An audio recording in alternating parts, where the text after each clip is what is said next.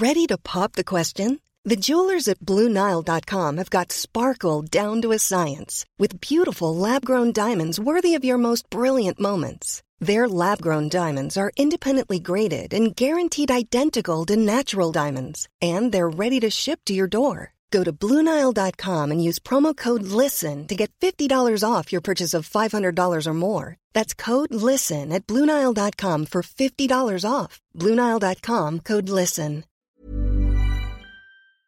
Heraldo Radio, la H que sí suena y ahora también se escucha.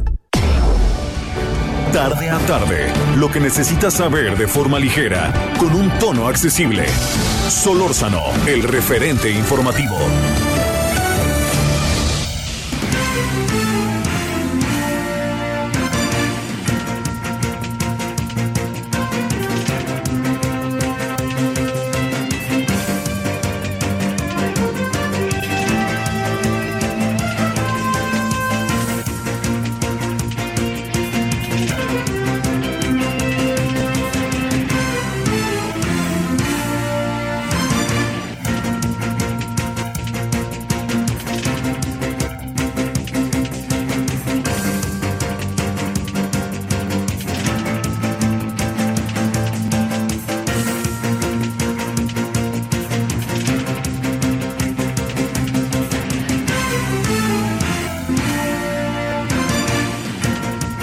Por aquí andamos como todos los días. Gracias que nos acompañen esta mañana, esta tarde, perdóneme, de día lunes, último día de noviembre. Oiga, se acabó noviembre.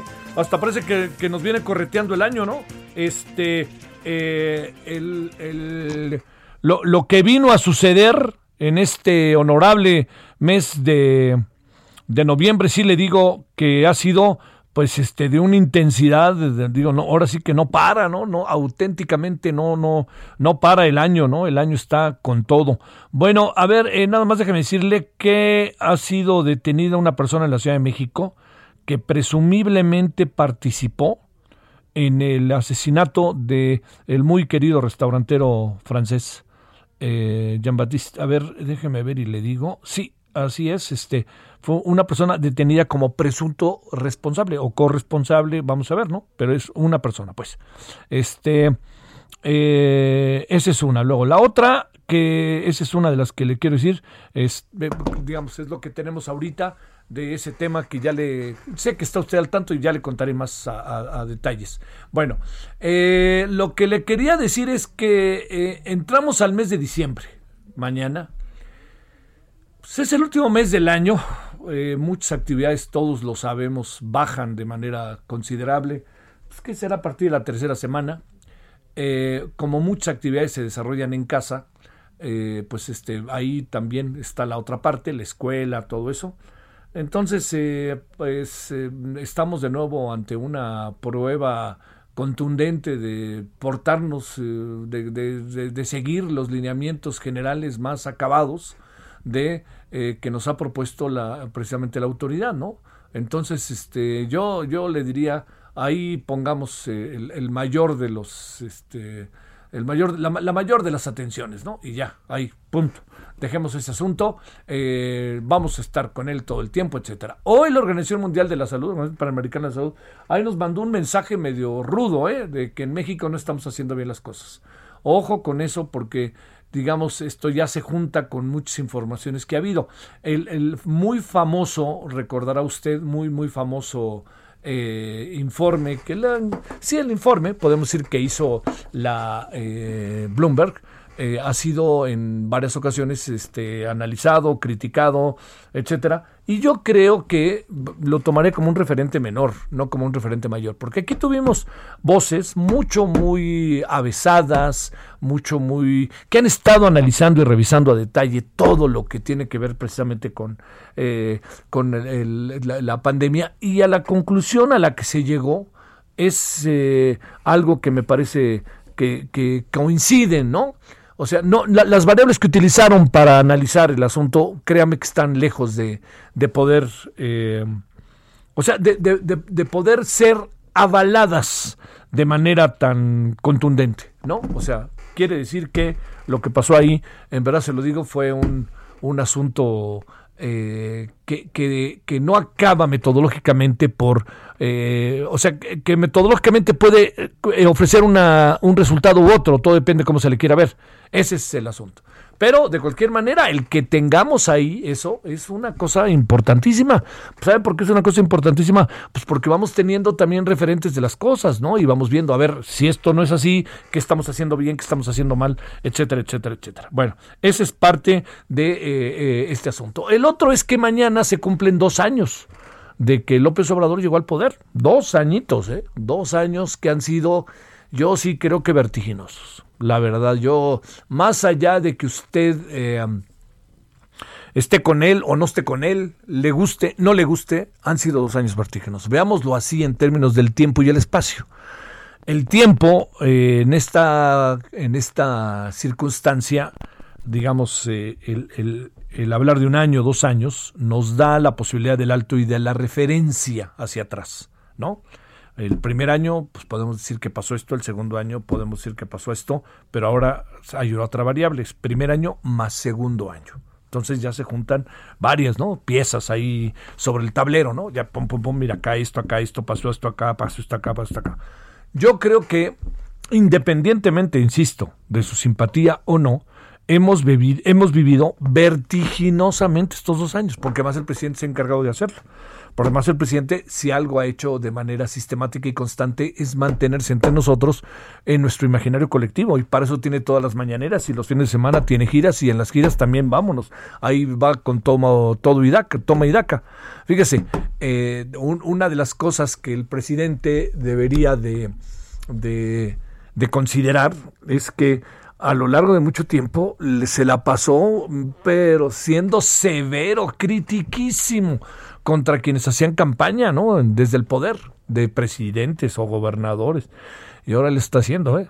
Así que, señor presidente, yo le diría que mejor ahí no nos metamos. Yo sé, yo creo que mejor ni se meta, ¿no? O sea, eh, yo, él ha dicho me voy a meter, me voy a meter, luego dice, bueno, no, sí me voy a meter, ya sabe, en una ambigüedad en donde pues si alguien sale ganando es Morena, ¿no? Porque coloca a Morena en el, constantemente en el centro. Entonces, eso muy probablemente va a pasar y va a seguir pasando. Pero cumple dos años el presidente. ¿Cómo le ha ido en estos dos años al presidente? Esta es una pregunta que no es tan fácil de responder. Le voy a decir por qué. Porque hay cosas que, eh, que el presidente de plano nomás no han podido enfrentar, no ha podido revertir. A ver, yo le digo dos, tres temas que están terribles. Uno, la violencia, la seguridad.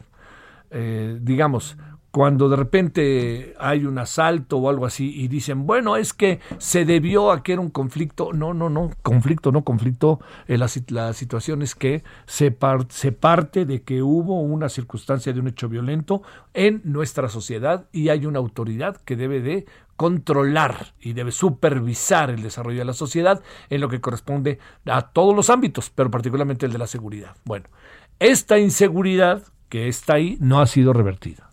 Ahí mismo tenemos el tema del narcotráfico y tenemos el tema, no lo perdemos de vista, de la violencia contra las mujeres. Esos asuntos, si hiciéramos nosotros una especie de, si colocáramos todo esto en una especie de caja, le diría, esa caja está casi igual que cuando el presidente la abrió el primero de diciembre del 2018.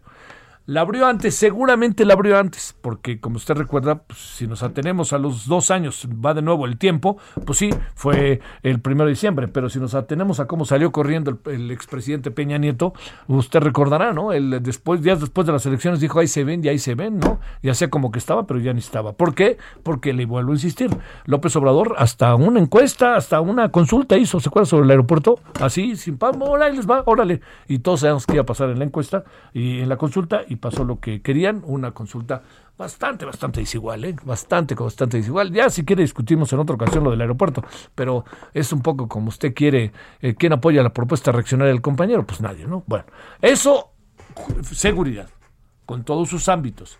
El otro asunto para pensarle es el de la economía.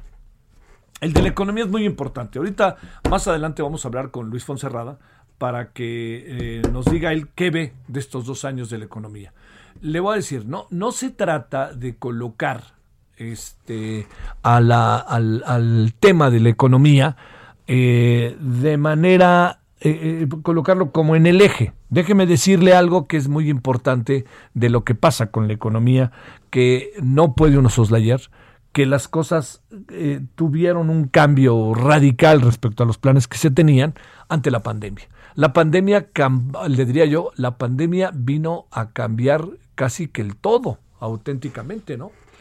Casi que el todo vino a cambiar la pandemia, ¿no? La pandemia, así de fácil, nos hizo invertir más, nos hizo, este, nos hizo, este, eh, dejó de circular la economía, todas estas cosas que, este, le, digo, se, aparecieron frente a nosotros y nos cambiaron el rumbo de lo que eran proyectos de eh, carácter económico. Pero déjeme decirle algo muy importante. Eso algo muy importante es también que no veníamos del año 2019, no veníamos este de algo que pudiera en un momento dado ser considerado como un buen momento para la economía. Así de fácil, le digo. No, no, no podemos decir que el 2019 fue un buen año, más bien al contrario. Y aquí es donde, así, eh, para, para, verlo claro, este, así, aquí es donde nosotros alcanzamos a ver que el desarrollo económico del país en los últimos años, pues así de fácil. No, no, no, no. Eso no ha jalado, eso no ha funcionado. Y le voy a decir este, algo más respecto al tema eh, este, que no, no se vislumbra que vaya a haber cosas diferentes en el corto plazo que quede claro, porque vamos a tener que recuperarnos estos dos, este año tan complicado del coronavirus. Bueno, ahí está. Luego, la gran cuestión, para cerrar, es, yo, yo se lo planteo, eh, a ver, ¿usted en su vida le va bien? ¿Le va mejor o no le va mejor? Yo creo que ese es ahí donde es el punto de partida, ¿eh? El punto de partida es cómo nos está yendo como personas, como familias, ¿En qué estamos? ¿Nos está yendo mejor o no? Si no nos está yendo mejor, pero usted vislumbra que nos puede ir mejor debido a los programas de gobierno y a las políticas públicas que está instrumentando o va a instrumentar el gobierno federal, pues creo que no hay que darle más vuelta, ¿no? Todo eso, todo eso así de fácil está metido en el mero en el mero mero centro de nuestra sociedad. Entonces, eh, aquí la clave es, ¿nos va, ¿le va a usted mejor o no? Ahí, va en su coche, escuchándome, a ver, ¿le está yendo mejor con López Obrador o no? Esa es la respuesta importante para todos, para todo el país, para todo lo que sucede, así de fácil, ¿no? Bueno, este, dos años que han sido vertiginosos, pero por momentos han sido como muy largos, ¿no? El tiempo es uno, pero es como lo ve uno. Y yo creo que bajo esta perspectiva, pues lo que hay que pensar es cómo hacerle para que este, para que esta gobernabilidad del presidente López Obrador, pues sea cada vez más integral, ¿no? Que nos integre a todos, no solamente con quienes él tiene un, me parece, genuino compromiso, de trascender las cosas. Y me refiero pues ni más ni menos que a los primero los pobres. Ahí es donde está yo le diría ahí es donde tenemos que echar a andar las cosas no entre los más desprotegidos. Pero los más desprotegidos también hay algo. No podemos nosotros dejar que este que solamente estén ellos. Todos todos todos tenemos que estar todos tenemos que ser integrados. Y bueno vamos a ver Vamos a ver en qué acaba este el sexenio. Yo por lo pronto le digo falta mucho. Vamos a ver qué sucede el año que entra. Las elecciones van a, marcar muchas pautas. Vamos a ver qué es, qué acaba al final, ¿no? Este, presentándose, a ver qué, qué, qué, qué resultado otorga, cómo eh, la votación, cómo desarrolla su proceso electoral. Ya le digo, el presidente este fin de semana, otra vez en su papel de militante candidato, pues echó a andar en Baja California, donde por cierto no salió en varios eh, lugares. El gobernador del estado acabó siendo señalado por sus propios paisanos o por sus de detractores. Ya ve que todo eso siempre depende de cómo se coloque uno. Bueno, hasta ahí llegamos con esta parte del fin de semana. Hubo otras cosas el fin de semana también.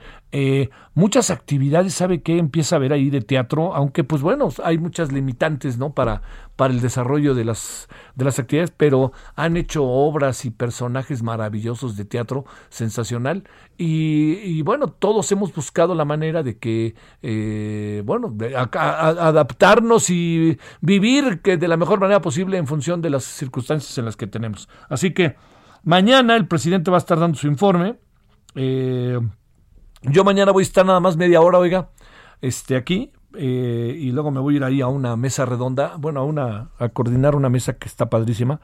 Este, no le digo, no le digo que participe porque entonces va a dejar de escuchar el radio. Bueno, usted sabrá. Voy a, voy a conducir la mesa con eh, cuatro ministros de la Corte. Es más, hasta le voy a decir quiénes son para que... Bueno, ahorita no lo, no, no lo voy a exactamente a sacar, espéreme tantito y ahorita se lo digo.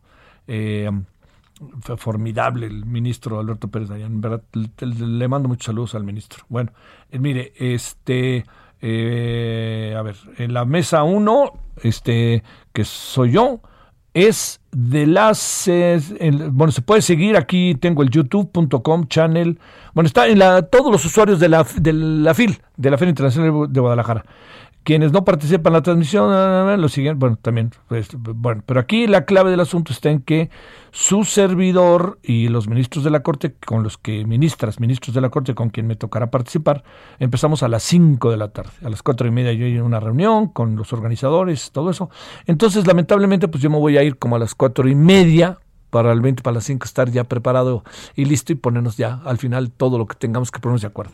Y luego va a venir una segunda mesa a las seis y media que terminará hasta las 8 de la noche. Bueno, esto es a las 4.30, le digo, el seminario de ese eh, seminario Suprema Corte de Justicia de la Nación eh, Suprema Corte de Justicia, Estado de Emergencia, Libertades Públicas y Seguridad Jurídica, una reflexión contemporánea. Eso está padrísimo. 4.50, ¿eh? ahí empezaremos y ahí estaremos con la FIL, la muy querida FIL de Guadalajara. Entonces, mañana me iré, a, nomás estaré media hora y me voy para allá y ya el, la noche estamos y estamos el, el miércoles. Nomás faltaba otra vez listos para, para eh, estar toda la emisión. Cualquier cosa que suceda, pues yo lo estaré informando, pero aquí estará Manuel Zamacona, me dicen, ¿sí?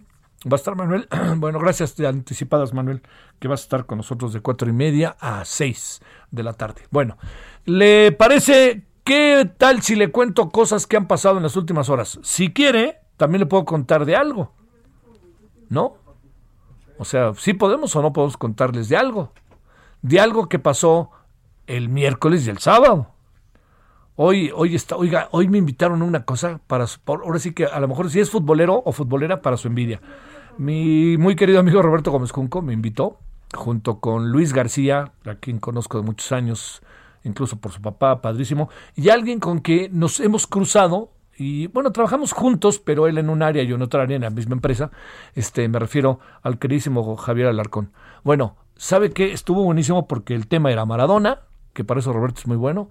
Luego del tema Maradona, el tema fue el golpe de Raúl Jiménez. Qué golpazo, qué bárbaro. ¿eh? Primero la vida, señores. Algo, algo, algo, algo está pasando en el fútbol.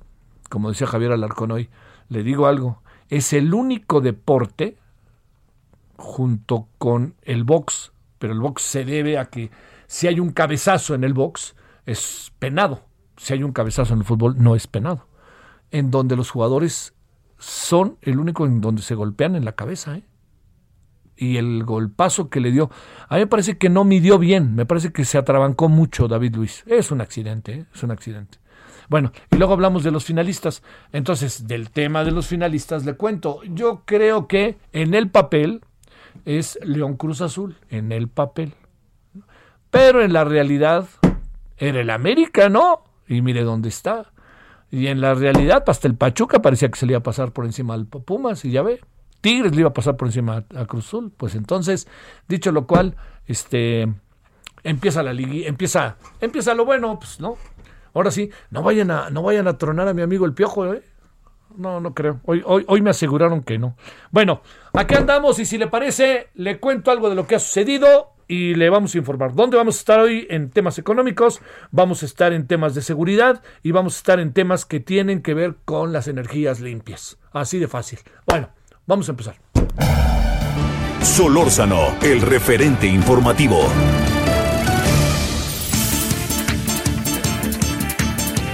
Bueno, a ver, le quiero contar que México, a ver, son las 16:19 en la hora del centro, último día del mes de noviembre, y le cuento. México está en mala situación frente a la epidemia de COVID-19 que vio duplicar el número de casos y muertes entre mediados y finales de noviembre. Esto lo dijo el director de la Organización de la Mundial de la Salud, la OMS, la Organización Mundial, no Panamericana, la Mundial, el señor Tedros Adhanom. Para ello pidió tomarse en serio la pandemia y que líderes den ejemplo con cubrebocas. Pues señor, señor Tedros, en este país eso que usted acaba de decir no va a pasar. Bueno, México tiene un exceso de mortalidad por COVID-19 del 38%, del 38%. Esto lo dijo el director de programas preventivos y control de enfermedades del gobierno federal, Rui López, quien informó que del 1 de enero al 24 de octubre en México se registraron 794.944 defunciones. Sin embargo, se esperaban 576.955, es decir, hubo 217.989 más. De estas, el 72%, 155.990 podrán ser atribuidas a COVID-19. Debido al incremento de casos de COVID en la capital, los kioscos y macroquioscos en la Ciudad de México tendrán un horario de 9 de la mañana a 5 de la tarde. Se aumentará la cantidad de pruebas rápidas diarias hasta que se alcancen los 20 mil por día y se realicen en 200 puntos de la capital. Como parte de las acciones del Plan Nacional de Infraestructura para afrontar la crisis por COVID, el gobierno federal presentó el segundo paquete de inversión del sector privado en materia de infraestructura. El secretario de Hacienda Arturo Herrera destacó que el nuevo paquete eh, le corresponde a 29 proyectos con una inversión de 228 mil millones de pesos. Están destinados a los sectores de energía, comunicaciones y transporte, turismo, agua, saneamiento y medio ambiente. El presidente López Obrador en lunes dijo que este lunes a las 7 de la noche habrá una reunión con el sector empresarial y va de nuevo el tema outsourcing o subcontratación laboral. Añadió que se analiza un mecanismo para que sean basificados. Mañana, por cierto, a las 5 de la tarde, el presidente dará un informe a la población a dos años de su gobierno. Solo 70 invitados y todo va a ser al interior del Palacio Nacional. Autoridades investigan el homicidio del empresario franco-mexicano Baptiste Jacques Daniel Lormand, quien fue hallado sin vida el sábado junto con su socio en un paraje de la alcaldía de Tlalpan. Bueno, Aquí empieza a haber noticias, como le decía yo hace un ratito, ¿no? Así, desde las 5 ya teníamos el asunto. De acuerdo con el secretario de Seguridad, el hecho podría estar involucrado en un robo de bebidas alcohólicas de alta gama, o sea, de alta calidad y de todas las características que puede imaginar en ese sentido. Pero también desde el 26 de noviembre se había reportado su desaparición. No se pierda de vista tras acudir a una reunión a un restaurante en Polanco. Hubo manifestaciones hoy, ¿eh? Así de fácil. Hubo manifestaciones desde la Glorieta de Arquímedes hasta la Embajada de Francia, pasando por los restaurantes de Jean Baptiste, que en paz descanse. Eh, como ya le dije yo a las 5, una persona ha sido detenida como presunto responsable de lo que sucedió eh, precisamente el día de hoy ahí lo tendrá, el, fin de semana, perdóname, eh, es, eh, mm, digo, no, no, no, hay mucha más información, pero hay una persona detenida como presunto responsable. Al rato ya le contaré si hay algo más. Bueno, a ver, Misael Zavala, ¿dónde andas? Buenas tardes. Buenas tardes, Javier. Buenas tardes al auditorio. Pues hoy el gobierno federal y la iniciativa privada lanzaron un segundo paquete de inversiones por 228 mil millones de pesos para 29 nuevos proyectos de infraestructura que tienen como objetivo apuntalar la reactivación económica del país. Esto se dio a conocer en la conferencia de prensa mañanera y este fue el tema principal del presidente Andrés Manuel López Obrador con el cual arrancó su conferencia matutina. La inversión eh, que se anunció hoy se suma a un primer paquete que se firmó el pasado 5 de octubre entre el gobierno federal y el sector empresarial. En conjunto, ambos acuerdos suman 68 proyectos, es decir, los dos acuerdos, el de hoy y el del pasado 5 de octubre, que suman una inversión de 525 mil millones de pesos, lo que significa pues un 2.3% del Producto Interno Bruto y la creación, según el gobierno, de 400 mil nuevos empleos directos e indirectos. En esta conferencia de prensa también el secretario de Hacienda, Arturo Herrera, explicó que son proyectos específicos que están 100% garantizadas su conclusión y se trata de infraestructura carretera, de puertos, de vías ferroviarias, energía eh, de hidrocarburos, logística y agua potable. En esta conferencia también participó el presidente del Consejo Coordinador Empresarial, que pues destacó que lo más trascendental de estos acuerdos alcanzados con el gobierno federal es la creación de 400 mil nuevos empleos. Javier, esto es como eh, este día, pues así arranca la conferencia de prensa mañanera, un día antes ya eh, de cumplirse los dos años del gobierno del presidente Andrés Manuel López Obrador. A ver, muy en 10, 20 segundos, eh, las alianzas, ¿qué dice el, el presidente? Pues el presidente criticó muy, muy fuerte estas alianzas entre el PAN, PRI y PRD, dice que tendrán un efecto boomerang, ya que en lugar de ayudar a estos partidos va a perjudicar, eh, les dijo que es muy vergonzoso y que pensarán pues los eh, los eh, históricos de, de Acción Nacional, los fundadores del PRD, qué pensarán de estas alianzas, es lo que criticó el presidente Andrés Manuel López Obrador y bueno, dijo que es una dicha enorme tener la razón histórica de que el PRI y el PAN pues son los mismos, Javier. Gracias, buenas tardes, Misael. Gracias, buenas tardes, buenas tardes al auditorio. Gracias, gracias. Bueno, ahí tiene usted. Bueno, vámonos a una pausa. Vamos a hablar de economía con Luis Fonserrada en un ratito. Vamos y volvemos.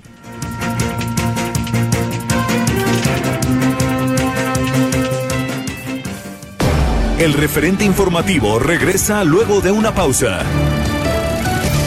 Heraldo Radio, la HCL se comparte, se ve y ahora también se escucha.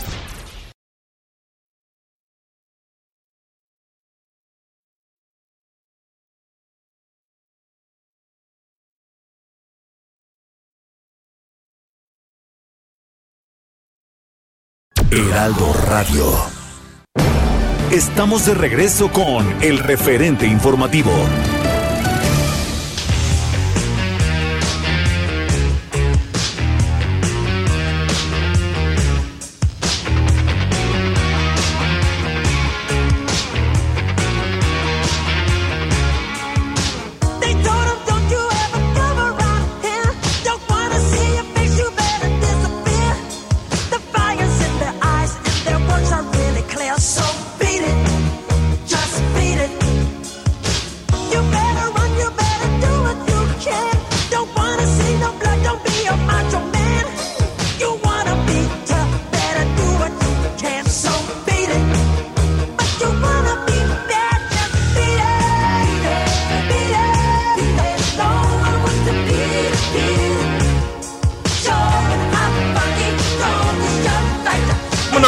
Con más asuntos esta tarde. Eh, le, cuento que eh, la, persona que, fue detenida, ahora le cuento, este detuvieron en, en la Magdalena Contreras a la primera persona posiblemente relacionada con la muerte del ciudadano franco-mexicano, eh, bueno, y que se confirma la línea de, investigación que originalmente se dio, ¿no? Recuerda usted.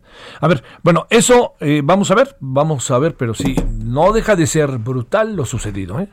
No deja de ser brutal lo sucedido. Bueno, a ver, Diana Martínez, cuéntanos, Diana, ¿dónde andas? Javier, ¿cómo estás? Buenas tardes. Pues te comento, eh, hay más sobre la reforma judicial que se aprobó el viernes pasado en el Senado de la República. El Poder Judicial de la Federación eh, señaló que esta reforma pues respeta y fortalece la independencia judicial. En un comunicado, la Suprema Corte de Justicia de la Nación y el Consejo de la Judicatura pues confiaron en que los diputados aprueben esta reforma, dicen ellos, en beneficio del pueblo. Dijo que se, tanto el Consejo de la Judicatura como la Suprema Corte señalaron que se trata de una reforma que respeta la independencia judicial al haber partido de un proyecto elaborado al interior del, mismo Poder Judicial de la Federación y presentado como iniciativa por el presidente de la República y que además se analizó en un ejercicio de Parlamento abierto y debatido ampliamente por, por los senadores. Eh, se destacó que esta, esta reforma es la más trascendente en la justicia federal desde 1994, ya que consolida el sistema de carrera judicial, también robustece el rol de la Corte como Tribunal Constitucional y mejora la calidad de la de la justicia, además que respeta las garantías de los impartidores de, justicia, Javier. Oye, pero, a ver, bueno, este... Eh, eh, este es un tema que ha generado enorme controversia y sabes que luego pasan 10 años, mi querida Diana, y resulta que cuando vemos el tema, resulta que este que todo el mundo se queja de lo que se hizo hace 10 años, ¿no? Este, yo creo que son asuntos que trascienden. Sí, exacto. Bueno, desde el 94 hemos visto que por lo menos se han quejado muchas veces con respecto a, digamos, la regulación en, cuanto al tema de la, de la justicia federal. Y bueno, pues han señalado incluso que todavía faltan, bueno, que, que la apruebe la Cámara de Diputados, pero también las leyes secundarias, ¿no? Eh, incluso hay una eh, esta asociación de, jueces y magistrados que ha señalado justamente pues que van a estar al pendiente porque se les ofreció también que, se les tomará en cuenta. Recordarás que también el Heraldo de México publicó hace unos días que, fue una de las críticas de, de, algunos magistrados que esta reforma solamente se dio o se revisó entre amigos, ¿no? Pues sí, pues sí, y este, y luego sabes que todo este tema de los debates, mi querida Diana, eh, que dicen, bueno, pues el Parlamento abierto, etcétera, no acaba por, por en, muy pocos casos ha acabado por, por verdaderamente convertirse en un gran debate y voces, opiniones por aquí y por allá. Luego hacen los debates en horarios en donde dicen que es uno y luego lo hacen en otro horario y entonces nadie va. Ya ves lo que pasó hace poco. Bueno, bueno, bueno. Bueno, Diana, como sea. Este es tema, este es tema, ¿eh? Así entiendo que estamos llenos de temas, pero este sí hay que ponerle categoría de tema, ¿eh? Así es, sobre todo son temas muy, técnicos, a lo mejor porque pues tiene que ver con, con el tema competencial y con, el tema orgánico del, Poder Judicial de la Federación, pero pues por lo menos la discusión sí, sí deja ver cuáles son las opiniones de los diferentes actores con respecto a, a cómo funciona el Poder Judicial de la Federación, Javier. Bueno, oye, mañana yo tengo ahí una mesa redonda padrísima con los ministros de la Corte en el marco de la FIL. Te prometo que esta pregunta se los voy a poner en la mesa. Ah, me tocan, son, son, ¿cuántos ministros de la Corte? Son nueve, ¿no? Este, eh, a mí me tocan once. once, perdón, a mí me tocan seis o cinco y la otra mesa tiene seis o cinco, pero deberá estar interesante. Gracias, Diana. Buenas tardes. Gracias, muy buenas tardes, Diana. Este asunto, insisto, importantísimo para lo que corresponde, eh, para todo lo que corresponde con el tema del el Código Penal, la, justicia. Todos esos asuntos son de primerísimo orden, ¿eh? No se puede, no se puede soslayar la relevancia que tienen y, y, y su aprobación hoy, ¿eh? Porque si se acaban aprobando, las consecuencias para bien y para mal, las viven los ciudadanos, ¿no? Bueno, vámonos 16:35 en la hora del centro. Solórzano, el referente informativo. Luis Fonserrada, maestro en economía por el CIDE, doctor en economía por la UAM, director general, fue director general del Centro de Estudios Económicos del Sector Privado. Querido Luis, te saludo con mucho gusto. ¿Cómo has estado?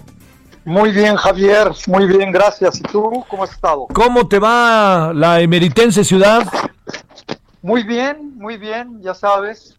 Aquí con un poco de calorcito a veces. Hoy está muy nublado y llueve, pero muy bien acá en Mérida. Bueno, oye, déjame plantearte primero, Luis, más allá del tema de, de petróleo. Yo te diría, en esto que seguramente estás preparando, que platicas con tus alumnos, con todo esto, la pregunta es, luces y sombras de estos dos años en materia económica, mi querido Luis. ¿Cómo no?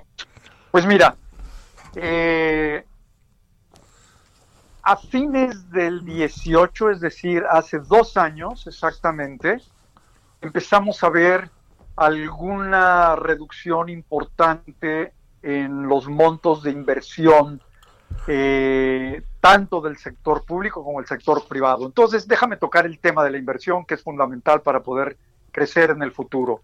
Durante el 19, que fue el primer año de esta administración, típicamente, como en todas las administraciones, el primer año de la administración no sabe gastar, no tiene los programas listos, no conoce los proyectos que existían y eh, siempre se cae el gasto público en el 19 se cayó igual y la inversión pública se cayó un 10%, lo que es muy significativo y, muy importante porque es una inyección que siempre se requiere de infraestructura y de inversión pública y no sucedió.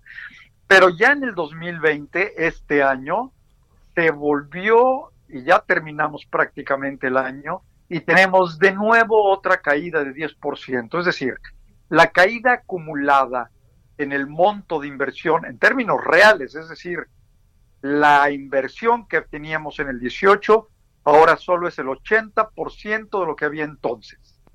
Eh, y esto es grave porque además ya traíamos una inversión baja desde entonces. En ese sentido, creo que esta administración ha eh, pues menospreciado la enorme importancia que tiene la inversión pública que es fundamental y es un complemento fundamental de la inversión privada. Eh, yo te diría que esa es una parte delicada, grave. Dos, los programas eh, sociales no han tenido ningún éxito. En realidad, lo que hemos visto es que ahora en el presupuesto que se plantea para el 22 es que se reducen los montos que existían para los programas sociales que hubo en este año, en el 20 y en el 19. Y la razón es que también fueron programas sociales pues poco definidos, poco identificados en términos de sus efectos, de los beneficiados eh, finales, y no tuvo un efecto que, digamos sea diferente. Eh, eh, de otra parte, con la caída brutal de la economía en este año, en el 20, donde vamos a ver caído al final del año pues alrededor de 9%, a lo mejor entre menos 8,8, menos 9,2, eh, donde cada décima, si la pudiéramos evitar como caída, es importante, pues la actitud y la propuesta del gobierno es que hay que ser austeros. Y por lo tanto decidió no llevar a cabo ningún gasto adicional que pudiera eh, eh, realmente evitar la caída en la demanda o aliviar un poco la caída en la demanda que estábamos viendo y por lo tanto en la producción, Javier, porque primero se cae la demanda, como sucedió por el encierro, pero luego pues la producción sigue y entonces se pierden empleos. Y la parte más grave y que desgraciadamente no hay ninguna señal de parte del gobierno de conciencia sobre eso es el desempleo, porque tanto los anuncios oficiales que vemos de la Secretaría de Trabajo o del mismo presidente se refiere exclusivamente a la pérdida de trabajadores del Seguro Social. Y como sabemos, pues esa es una porción mínima, pequeñísima del verdadero problema del desempleo. Eh, ahora andamos en menos 500 mil de pérdida en el Seguro Social probablemente terminemos en 850 mil o, 900 mil, porque en diciembre siempre hay una pérdida de nuevo de, empleos en el Seguro Social, pero eso es, digamos, un millón, cuando la verdadera cifra a la que deberían hacer referencia y deberían estar eh, buscando resolver es de 20 millones de desempleados y esto lo sabemos por las cifras de, del INEGI. Entonces, hay indiferencia para llevar a cabo programas para resolver este desempleo e indiferencia para poder eh, eh, apoyar o haber apoyado de manera importante a las medianas empresas. Entonces, en términos de una política que hubiera aliviado esta caída, como lo hicieron, hombre, todos los países en el mundo prácticamente, pues México estuvo ausente. Y de otra parte, Javier, desgraciadamente, la política de salud, el haber dedicado más recursos a salud, sobre todo ante la pandemia, pues, por ejemplo, en esta encuesta reciente o en este estudio reciente que, presentó eh, una empresa recientemente, resulta que México, de los 53 países que estudió, México es el peor país para vivir durante la pandemia. Es, Bloomberg la presentó, está eh, publicada, y de los 53 países que analizó, el número 53 es México, el peor país para vivir en la pandemia. Desgraciadamente se menospreció inicialmente, no, se, no existe un sistema cuidadoso de seguimiento de contagios. Por lo tanto, los contagios han seguido creciendo, volvió esta ola. Creo que nunca hubo una primera etapa y una segunda etapa de, de, la pandemia, sino que sigue la primera y sigue eh, muy fuertemente. Oye Luis, y, oye Luis, y, déjame nomás decirte ahí que hoy la Organización Panamericana, la Organización Mundial de la Salud, nos manda un este un, un SAPE, ¿no? Dice que le pide a México, la situación de México es preocupante respecto a la pandemia.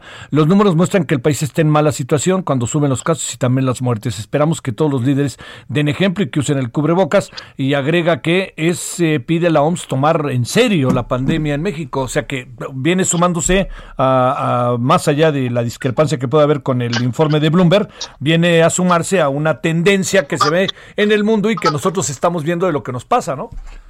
Er, absolutamente, pues fíjate. Eh, entonces, esta parte de, la pandemia es muy grave porque son muertes. Y además son eh, desempleos. Y es poco apoyo a la economía. Eh, y como siempre, Javier, los más afectados son los grupos de menores ingresos y que dependen fundamentalmente de un ingreso semanal o diario y tenemos a 20 millones de personas, de las cuales pueden depender dos o tres. Quiere decir que andamos en alrededor probablemente de 60 o 50 y tantos millones de personas en México que sufren una enorme escasez de ingresos o simplemente no los tienen. Y consecuentemente tienes más mortalidad, no solo por la pandemia, sino infantil, otras enfermedades no tratadas, etcétera.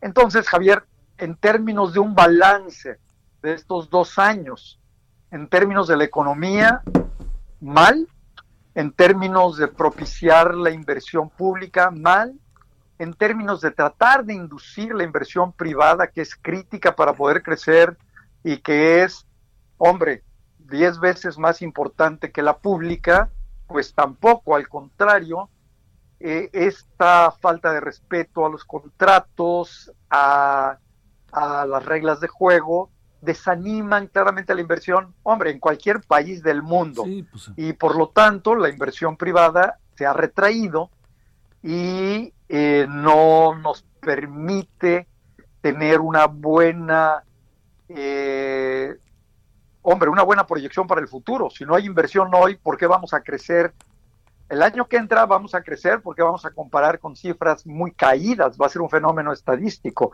y un poco de crecimiento del que se ha recuperado. Pero el futuro requiere inversión. Y si no tenemos inversión, lo que ha pasado estos dos años, si no se recupera de manera muy importante en el año 21, nos va a condenar a crecer a menos del 2% los siguientes años. Y el efecto es que para recuperar el tamaño de la economía, el tamaño de la producción, el empleo que teníamos a fines del 18, pues vamos a requerir probablemente 5 o 6 años. Es decir, vamos a tener todo un sexenio perdido, ¿no? a ver, Luis, eh, eh, digamos, eh, el, presidente hoy particularmente puso, énfasis en que el primer, que en el 2021 vamos a crecer, que las cosas están este, no están tan mal en función, no deja de reconocer la dificultad, pero con un tono, como tú lo sabes, optimista, y dice que en el primer trimestre del año estaremos otra vez en, la jugada. Eh, ¿Qué tendría que pasarle al país para que eso sucediera en función del decrecimiento que tuvo y que algunas cifras, hasta donde yo alcanzo a, apreciar, Luis, por ejemplo, una que me, que me llama la atención es que el, el eh, crecimiento eh, la actividad económica debería haber crecido a 20.4 en vez del 12.1 observado en el tercer trimestre para regresar al primer trimestre, o sea, 23.1. ¿No? A ver, a ver, a ver, eso explícanoslo, por favor, Luis. Sí, cómo no. A ver, mira, eh, sobre el primer trimestre del año próximo, ¿Sí? Eh, cuando comparas un trimestre, el del 21, con el primer trimestre del 20, Ajá que ya tuvimos un crecimiento negativo en el primer trimestre del 20, antes de la pandemia. Eh, tuvimos una caída ligera, pero fue caída. No me acuerdo, creo que fue un menos 0.1 o menos 0.2, algo por el estilo. Quiere decir que el primer trimestre de este año que viene, el 21, se va a ver positivo porque vamos a estar comparando con una caída. Entonces, pues casi no hay que hacer nada para que simplemente por una comparación estadística se va a dar lo que se llama un rebote y tiene que ver con una comparación de un número muy bajo con uno que a lo mejor es ligeramente más arriba o de todo a saber, ¿eh? porque si no crecíamos lo suficiente en, el primer trimestre del 21, pues tampoco veríamos algo eh, significativamente diferente de cero. Ahora, por supuesto, como el segundo trimestre tuvimos una caída de prácticamente 20%, en el tercero, para recuperar la actividad económica que, que hubiéramos tenido, tendríamos que haber crecido al 20, tal como lo dijiste, igualito, ¿no? Si caes 20, pues recupérate 20, si no, no llegas a estar en donde estabas. Y solo crecimos al 12. O sea, nos quedamos ocho y tantos por abajo. Y el cuarto trimestre, eh, el crecimiento va a ser mucho menor, probablemente de un 3 o un 4, de tal manera que terminaremos el año todavía en un menos ocho y medio o menos 9. Eh, ahora, si no tienes verdaderamente una recuperación importante de la demanda, del consumo y sobre todo sostenido por la inversión, pues después de, un crecimiento, entonces imagínate el segundo trimestre del 21, con una caída del 20%, pues aunque haya cero, se va a ver definitivamente pues, mejor. Claro, sí. Ahora, este, a, las otras variables para, para ir cerrando, eh, Luis Fonserrada. Las otras variables como son control de la inflación, el dólar parece que anda bien, este, pero también este, entra la otra variable que era una de las partes centrales de la conversación que quería que contigo, que es el tema de Pemex. A ver estas tres estas tres variables para ir cerrando. Mira, inflación. Eh, brevemente, la inflación se nos disparó mucho en los últimos dos meses, 4%. Ahora en el mes de octubre tuvimos una inflación muy baja, eh, bajó del 4% a 3,5% por ahí, 3.4%, y la razón principal fue que bajó el precio de la electricidad y de los energéticos. Entonces, pero tenemos un problema constante presente ahí, que son los precios de los bienes manufacturados y de los alimentos procesados que esos se mantienen al alza, a pesar de que tuvieron un ligero descanso este mes. Entonces, la inflación no está controlada y creo que en diciembre veremos un incremento. El dólar, Javier, el dólar, eh, el peso anda en 20 punto algo, bajos. Sí. Eh, pero por ¿a qué se debe? ¿A que nuestra economía está muy fuerte? No, todo lo contrario, está muy mal se debe a que el dólar se ha devaluado con respecto a todas las monedas del mundo. Y al devaluarse con todas las monedas del mundo, pues el peso ahí va también. O sea, no es el peso, es el dólar el que se ha devaluado, ¿no? Y es probable que se siga devaluando todavía unos meses y es muy probable que si no crecemos bien y sigue habiendo una salida importante de inversión en CETES y en bonos, que esto hay que, que, subrayarlo. Hemos perdido de marzo a la fecha 30 mil millones de dólares que inversionistas internacionales tenían en CETES. Y podemos perder más. ¿Por mm. qué?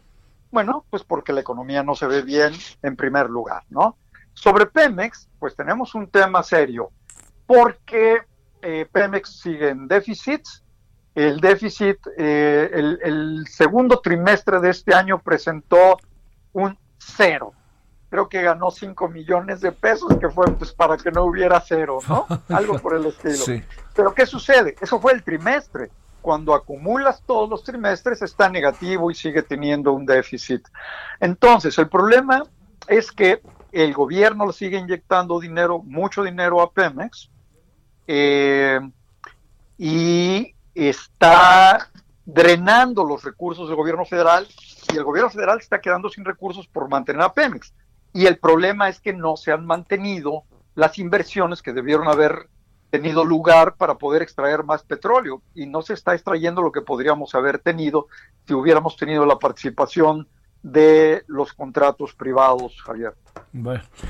Este, pocas cosas que contar a casa, pero el presidente está optimista, este Luis, y no lo digo peyorativamente. Que, que, a ver, en un minuto dinos algo. ¿Por qué puede ser ese optimismo del presidente? ¿Qué supones? Escúchale, La verdad, mira, yo, yo soy en general optimista. Sí, me consta. Yo esperaría, Javier, que hubiera un cambio en el discurso del presidente, que se trabajara más con la inversión privada, porque pues, ese es el, ese es la inversión privada es el 80% de la inversión total. Sin ella no podemos marchar y es lo único que va a mover eh, esta economía. Entonces, a lo mejor el presidente está pensando en hacer algo así. Ojalá que sea ese el caso, caray. Bueno, te mando un gran abrazo y un saludo hasta Mérida, querido Luis. Un abrazo para ti, Javier. Hasta, luego. Bueno, ahí tiene usted. Este, esta es una mirada. Hay, hay otra parte que sabe que yo creo que, eh, a ver, este, los programas de gobierno del actual gobierno, en algunos casos no tenemos toda la película de lo que está pasando con ellos. Y no lo digo para cuestionarlos, sino más bien para lo contrario. ¿eh? No vaya a ser que ahí tengamos sorpresas gratísimas de la ayuda a los sectores más desprotegidos, tercera edad, jóvenes. El asunto está el que el dinero se va a acabar. El dinero se acaba si uno no tiene inversión para ganar, ¿no? Para ganar dinero. Y no todo puede quedarse en las grandes obras. Y a lo mejor esas grandes obras el presidente no las va a cambiar por nada. Pero sería bueno pensar si no convendría cambiarlas o llevar otro ritmo para que pueda haber dinero. En fin, bueno. Pues este, en eso estamos. Mañana dos años. Pausa.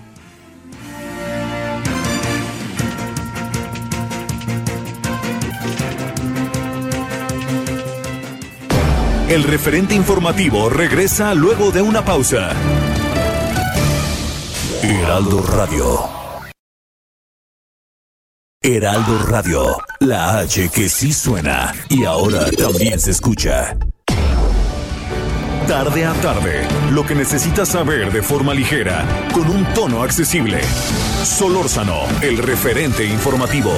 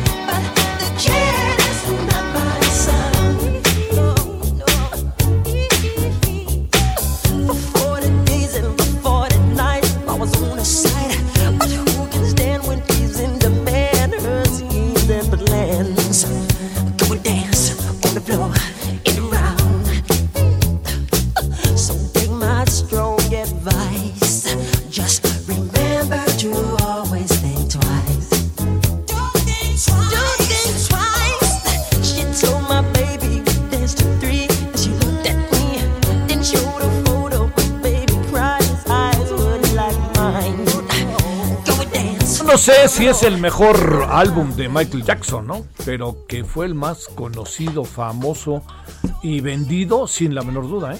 Es un a mí me gusta mucho este disco de Michael Jackson, pero ¿por qué? Pues porque en un día de hoy se dio a conocer este el álbum que trae esta que la, la muy famosa Billie Jean, pero también traía pues el thriller, ¿no? Que fue otra cosa ahí, además este, con un video formidable. La verdad, la verdad. A mí me gustó ese video. Bueno, ahí tiene usted al señor Michael Jackson. Y este, vámonos ahora que son las eh, 17 con 3 en la hora del centro.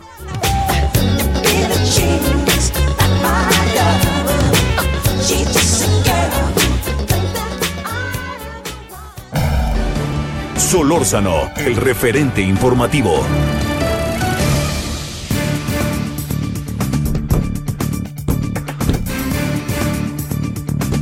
Anda, anda pasando algo delicado en la Ciudad de México, en Puerto Vallarta, en lugares en donde eh, no se hablaba tanto de hechos violentos eh, y últimamente se ha empezado a hablar otra vez, el caso de Felipe Tomé allá en, en Puerto Vallarta y, las otras personas que han sido incluso secuestradas.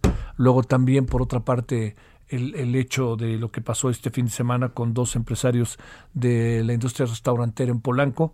Bueno, ¿qué pasa? ¿Qué anda sucediendo? Le hemos pedido a Julio Sabines, especialista en seguridad y procuración de justicia, que esté con usted y con nosotros. Julio, muchas gracias. ¿Cómo has estado? Buenas tardes. Javier, muy bien, muchas gracias. Un placer estar contigo y con tu auditorio, como siempre. ¿Qué presumimos que anda pasando? Eh, también bajo la óptica, ¿no? De que luego, luego la autoridad como que trata de decir no es nuestra culpa, se están peleando entre ellos, alguna cuestión de esta naturaleza. ¿Qué es lo que supones que está pasando, Julio?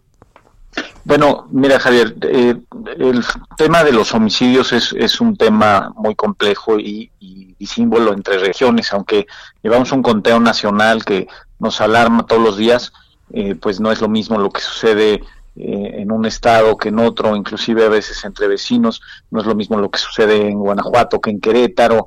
Entonces, pues lo que tenemos, hemos identificado es que eh, pues hay regiones que están claramente siendo rebasadas por, por, la violencia homicida y particularmente pues las instituciones eh, encargadas de investigarlo están siendo eh, rebasadas por lo que la impunidad les permite a los criminales pues actuar a sus anchas en este sentido. Eso es lo que se da, es lo que hemos estado identificando y bueno, pues en, en muchos casos las fiscalías hay que recordarle al auditorio que eh, pues hay dos tipos de policía, en teoría, eh, quienes están encargados de hacer funciones preventivas y otros quienes están encargados de hacer funciones de investigación, aunque jurídicamente eh, se ha venido trabajando para reformar las facultades de las policías para que todas las policías puedan hacer investigación. Esto no se ha dado en todo el país y pues los ministerios públicos y las, las policías investigadoras están rebasadas hoy día. Esto es, esto es a, grandes rasgos lo que observamos. Eh, a ver, eh, esto nos lleva ahí también a esa otra parte en donde uno dice, ¿se están suscitando más acontecimientos o más bien seguimos en la misma, Julio? Y lo que está sucediendo es que tenemos más información ahora. No, no, hay una tendencia de incremento en el número de homicidios, sin duda.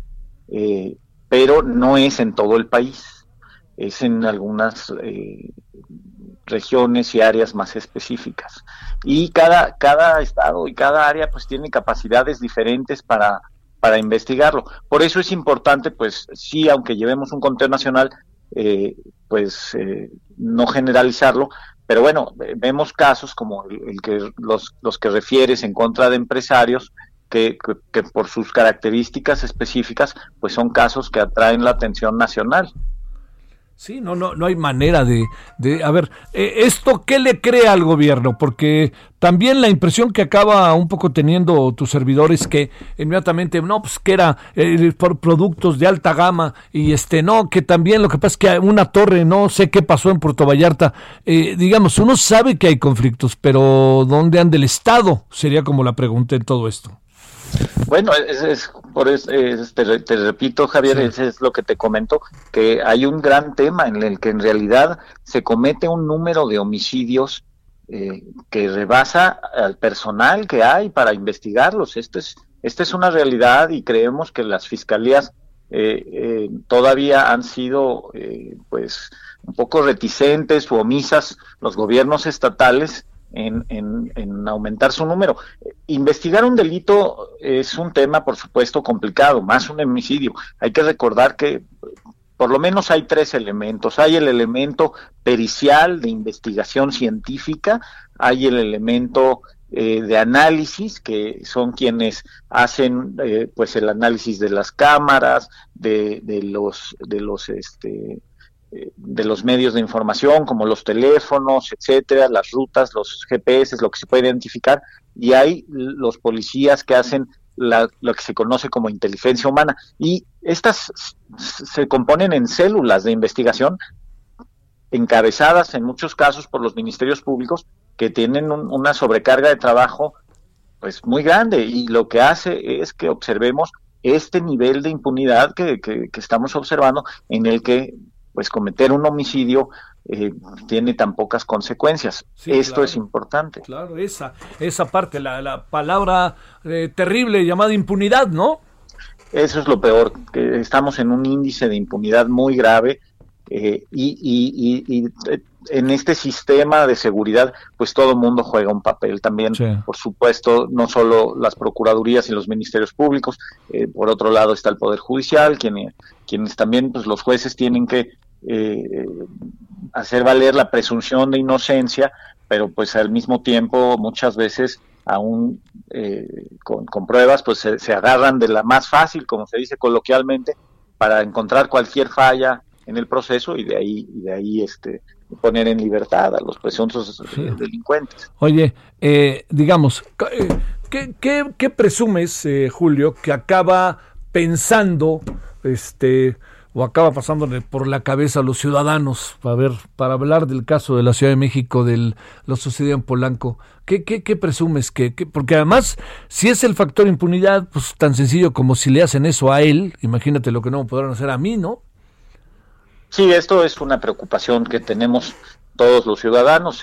o sea, mira, es importante no especular, ¿no? La autoridad ha dado ya algunos indicios, es lo que la autoridad argumenta que es hasta donde se van sus averiguaciones. Hay que también ser responsables en el sentido de que eh, pues un crimen no se esclarece de un día para otro, pero pueden ser muchas cosas. Mucha gente especula con el tema de la extorsión, pero incluso en la rama específica en la que eh, eh, se dedicaban los dos empresarios asesinados aquí en la Ciudad de México, pues hay muchos ámbitos. Eh, la extorsión no solo es el cobro de piso, o sea, solo, no solo es dame dinero para dejarte trabajar, porque los grupos criminales también se quieren apoderar del ballet parking, eh, también extorsionan diciéndote, bueno, tú opera, pero yo te voy a poner a los meseros, o yo controlo los baños del, del restaurante, eh, medios y mecanismos que facilitan la operación, la venta de droga, etcétera.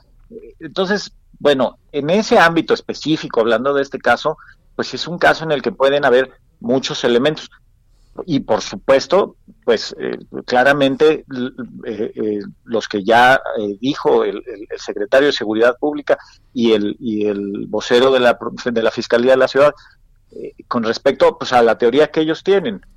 Sí, claro. Ahora, ahora regresando a, tu pregunta específica, Javier, pues sí, es, es, es una realidad que, la impunidad eh, se cometen tantos delitos que no corresponden con el número de personal eh, ocupado en, investigarlos. Y esto es, esto es una realidad que, cuesta mucho dinero y que pues muchas veces eh, esos recursos no se disponen para, para, para eso porque a lo mejor pues no es no es vistoso o, o no sé, no quisiera yo especular las razones, pero la realidad es que el número de delitos que hay eh, rebasa por mucho a la cantidad de gente que hay para, para, para investigarlos. En estos casos, pues se integran células muy específicas porque pues es un caso que, que atrae la atención internacional, incluso por la nacionalidad de una de las víctimas. Entonces, eh, pues nos llama, eh, aboca a las autoridades responsables a, a, tener células específicas, pero por supuesto que erosiona la confianza que hay de los ciudadanos entre todos, porque pues todos nos sentimos susceptibles a ser víctima de uno de estos delitos y, pasa. Ahora, por eso eh, se ha mencionado que mucho la estrategia del gobierno tiene que ver con la prevención y, con, con, hablar de, de, valores. Recientemente se ha hablado en redes sociales de los facilitadores y, una realidad es que eh, el crimen y la delincuencia no se pueden combatir si, si la sociedad, eh, por omisión, por miedo, eh, facilita de alguna forma también las formas de, de, realizarlo. Tenemos una cultura que se está volviendo mm, violenta y esto es un problema también. Sí, sí, sí, esa es la otra, ¿no? Esa es la otra. Y luego, ¿sabes qué? Al final también, eh, digamos, como que estamos eh, estancados en el tema de la inseguridad, como que avanzamos muy poco, ¿no? Como que por más esfuerzo que yo estoy cierto que está llevando efecto el presente gobierno, no ha podido revertir muchas cosas, ¿no? No, no, no, no hay para dónde, pues, este no, no, no se ve para dónde está, ¿no?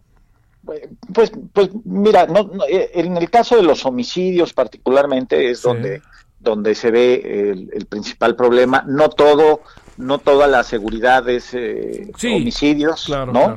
¿no? No, hay que nada más sugerirlo así. Y por eso te decía, no todo el país está, está en estos eh, en este problema, sino hay regiones, hay estados que son particularmente conflictivos. Hay dos aproximaciones, Javier. Muy breve te digo. Hay quienes eh, invitan mucho a, la prevención del delito, pero la realidad es que delitos como homicidio son muy difíciles de prevenir si quien los comete los quiere cometer, ¿no? O sea, eh, siempre va a haber un lugar apartado, siempre va a haber un lugar donde no te vean, donde puedes cometerlo con mayor impunidad, eh, es difícil. Y yo soy, soy de la teoría de que hay que apostarle más a, reducir la impunidad y esto es a sancionar. Es verdad que se necesita un cambio de cultura, es verdad que se necesita un cambio de cultura para prevenir, pero yo soy, yo soy de la idea de que tenemos que fortalecer mucho más eh, el factor de sanción y reducir la impunidad. Hay, un caso muy paradigmático que fue eh, Rusia en los noventas se descompuso mucho la seguridad eh, con la magia rusa y la caída de la Unión Soviética, etcétera. Y a la entrada del gobierno de Putin, eh, vino un cambio muy, muy duro en, torno a seguridad, el Estado recuperó su fuerza y hoy las fiscalías rusas, por ejemplo, presentan índices de castigo arriba del 90%. En México es exactamente el sentido opuesto. Estamos en índices de impunidad mayores al 90%. Entonces, pues nadie, nadie quisiera tampoco pues tener un gobierno eh, que limita tanto las garantías y las libertades como el de Rusia, pero eh, por otro lado, estamos en el otro extremo, ¿no? O sea, hay que apostarle un poco más a la investigación, hay que apostarle más a, reducir la impunidad, a capacitar más ministerios públicos, a darles más herramientas, a trabajar con los jueces. Entonces, eh, creo que en ese sentido es, es hacia la ruta en la que hay que ir. Yo pongo mucho, por ejemplo, el caso de los cinturones de seguridad. Nadie los usaba. Eh, la autoridad fue bastante contundente en castigar a quien no traía puesto el cinturón y la sociedad, por la razón que sea, por cumplir con la ley o por temor al castigo, pero se, se, puso el cinturón. Eh, pasa con los alcoholímetros eh, que tienen un gran prestigio de, no ser susceptibles a corrupción y funcionan, eh, inhiben. Eh, entonces, creo que sí hay un factor en el que el castigo pues eh, inhibe la actividad criminal, pero el problema es si nos quedamos en índices de impunidad superiores al 90%, pues no hay nada que la inhiba. No, no, no, no, no, no. No, y además luego también es, es muy cierto, este Julio, que no, no, no, no le juguemos a, a las generalizaciones, porque hay estados de la República Mexicana, ciudades, que, bueno, no dejan de tener problemas, pero que logran caminar con bajos niveles de impunidad, bajos niveles de violencia. Y, bueno, como tú dices, el tema de la violencia también hay algo, Julio, nos rodea, parece que así nos va acercando todo el tiempo, ¿no? Sí, por, por, lo, por, el, por, por lo mismo, porque son pocas las consecuencias que se pagan. Y, y, mira, depende de muchos factores. ¿eh? Es, es, en verdad, son temas complejos. Eh, cada crimen tiene una motivación distinta pero se ha hablado mucho de la, de la entrada de armas, por ejemplo, de Estados Unidos a México eh, o importación en general de, armamento ilegal y pues hay hay hay acciones que funcionan específicamente como catalizadores de la violencia no o sea el hecho de que los grupos criminales tengan tantas armas y de tantos calibres eh, muchas veces inhiben a las policías locales y hay que encontrar otros mecanismos para abordarlas. Eh, yo estoy esperanzado que en el caso de, del homicidio que ocurrió este fin de semana, la Ciudad de México, que me parece eh, tiene una jefa de gobierno muy comprometida y un secretario de Seguridad Pública muy comprometidos eh, con, su trabajo, eh, pues por lo menos en, en este caso, que, también manda un, un mensaje claro, eh, pues eh, puedan dar con los responsables pronto y darle justicia a, las familias y amigos de, de, estas víctimas. Te mando un saludo, Julio Sabines, muchas gracias. Javier, un placer, muchas gracias a ti. Gracias, eh, saludos a especialista en seguridad y procuración de justicia. El caso, reflexionar, no pensar el caso de Felipe Tomé allá en, en este en Puerto Vallarta, el caso de eh, el restaurantero francés mexicano, ya era como mexicano, yo lo conocí, la verdad que pues una persona de esas amables, de esas personas además sabía muy bien su negocio, la verdad. Y bueno, y también su, su compañero, que era su compañero también ahí en el, los restaurantes. Hubo una marcha hoy, por cierto, de aquí en la Ciudad de México, como desde la calle de, no más bien, desde la calle de, eh, de la glorieta de Arquímedes, ahí en Polanco, hasta la embajada francesa que está un poquito adelante. Y bueno, pues pues bueno, se ha de imaginar, porque también es, es, es, lo que sucede y diría uno, pues sí, pero es también una persona que, que, vino, se entregó aquí a México, puso negocios, dio empleo. Pues el resto de la historia tendremos que ver exactamente qué fue lo que pasó. Vámonos a las 17 con, 17 con 19 en la hora del centro. Solórzano, el referente informativo.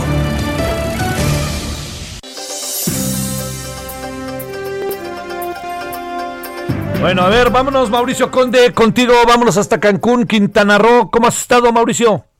Muy bien, buenas tardes. Para informarte que ante el inicio de la temporada decembrina e incremento en la llegada de visitantes aquí a Cancún, que se mantiene como el destino favorito de turistas nacionales e internacionales, este polo turístico avanza de manera gradual en la recuperación turística y económica, anteponiendo la salud de ciudadanos en la pandemia de COVID-19. El estricto cumplimiento de protocolos sanitarios internacionales y ser el primer polo vacacional certificado con el sello Set Travels, otorgado por el Consejo Mundial de Viajes y Turismo, reforzó la confianza de turistas nacionales y extranjeros que comenzaron a visitar Cancún a partir de que el semáforo epidemiológico lo permitió, el cual actualmente se encuentra en color amarillo.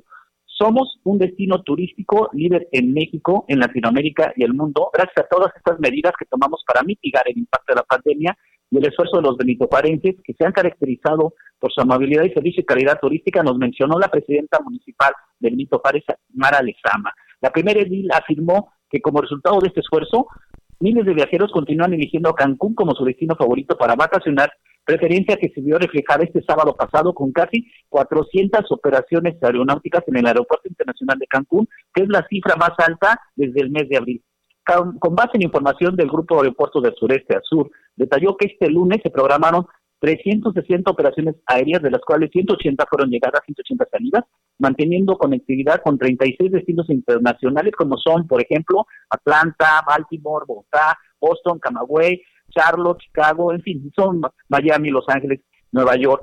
Además, recordó que a partir del 5 de noviembre, las operaciones del aeropuerto de la ciudad de Cancún se han mantenido por encima de los 250 vuelos y desde el 19 de noviembre por encima de las 300 operaciones de aterrizaje y despegue. Mara Lezama señaló que además con esta movilidad aérea en el destino, el sector hotelero cuenta con cifras positivas en crecimiento, ya que hasta el momento se ha logrado superar el 50% de ocupación hotelera.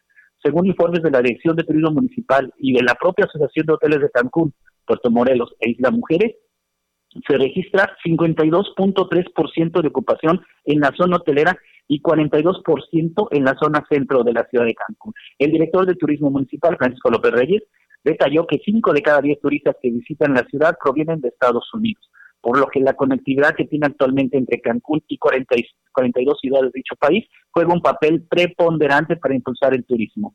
Cancún dijo es ejemplo y líder a nivel mundial en materia de reactivación turística y económica. Esperamos un gran cierre de año y una buena temporada de invierno. El mercado canadiense comience también a visitarnos, afirmó el titular municipal de turismo, en esta expectativa que se tiene en medio de la pandemia por el coronavirus.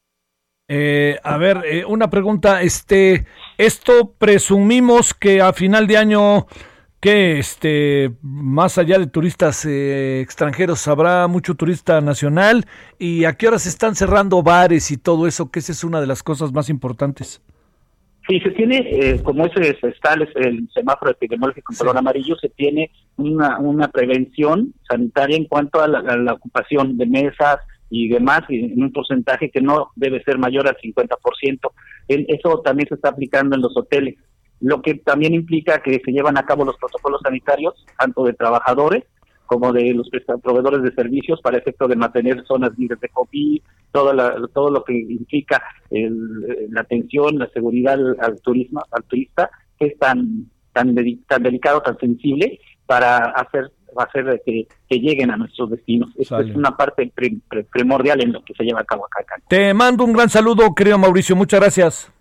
Buenas tardes, gracias. Bueno, vámonos a Puebla, de ahí, luego, luego vámonos a Puebla. En breve, Claudia Espinosa, cuéntanos. Así es, Javier, te saludo con gusto y a los amigos de la Grupo. Pues este día el gobernador Miguel Barbosa señaló que mandará una reforma para hacer mucho más severas las sanciones a aquellas personas que conduciendo en estado de ebriedad pues ocasionan un accidente y daños a terceros, inclusive la muerte. Esto también eh, permitirá una revisión a los agentes viales, a jueces y a ministerios públicos que incurran en alguna irregularidad, sobre todo si se deja libre a alguna persona o que tenga influencias. ¿Por qué pasó esto? Por un incidente la semana pasada donde pues el propietario de un Mercedes-Benz arrolló y arrastró por 50 metros a un joven de 27 años de edad, le provocó la muerte y pues fue dejado en libre por una situación que tuvo que ver con los abogados y los jueces y ahora pues está revisando esta revocación de ese caso para que pague y, y se sancionará a través de una reforma a cualquiera que incurra en este tipo de actos. Javier, es lo que está sucediendo en estos momentos en Puebla. Saludos, Claudia, muy buenas tardes. Muy buenas tardes. Bueno, vámonos eh, a la pausa. Hoy en la noche, ¿qué vamos a tratar aquí en Heraldo Televisión? Mire, vamos a entrarle al tema de la subcontratación. Se reúne el presidente de las siete en Palacio Nacional con empresarios. Vamos a ver qué pasa ahí, a ver si, si se avanza. Segundo, vamos a entrar al tema del COVID. Entiendo que de repente genera este, ya no tanta atención. Yo creo que tenemos que mantener la atención. Hoy nos mandó un mensaje, un SAPE, diría yo, la Organización Mundial de la Salud, ¿eh? a lo que estamos haciendo en México, junto con los números, vacunas y todo eso. Luego, otro de los temas que tenemos es que mañana se cumplen dos años del gobierno de Andrés Manuel López Obrador y vamos a abordar el tema a dos años de la llegada del tabasqueño. Pausa.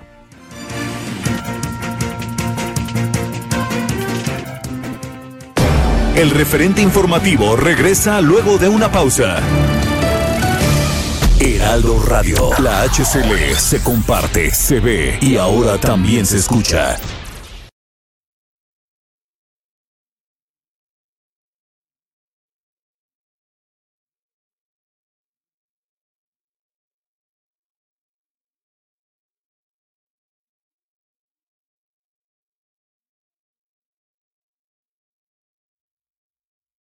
Heraldo Radio.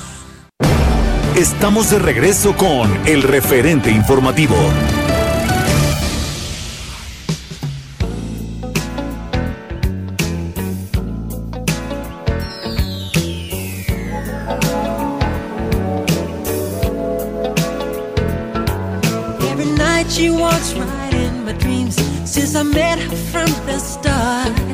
I'm so proud I am the only one who is special in her heart.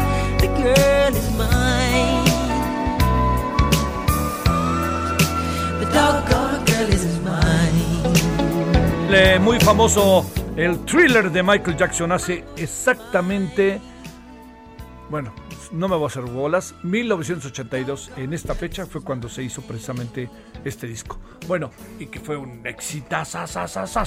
Bueno, eh, hace unos días habíamos eh, dejado ahí, porque se nos cruzaron varias cosas con motivo de la información cotidiana, eh, se nos había quedado medio a la mitad el asunto de una conversación que estábamos ya calentando motores con Isabel Studer, quien es directora de Alianza Universidad de California, México.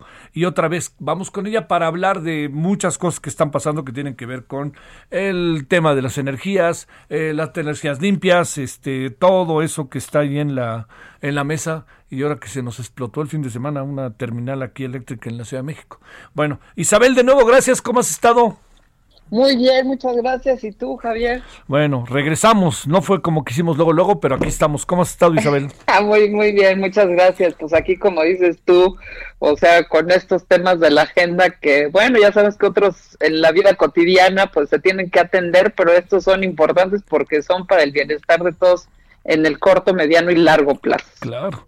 A ver, eh, déjame este plantearte. Eh, digamos, no, no hay indicios de que el gobierno mexicano vaya a apostar por cambios en lo que corresponde a las energías. Y agrego, eh, podríamos tener eh, pues momentos incómodos con el señor eh, Joe Biden, ya más allá de si se le reconoce o no, ya sabes que andamos en eso, este, sino más bien, sino aquí la pregunta sería si tendremos momentos engorrosos con la con, con el tema del medio ambiente y las energías.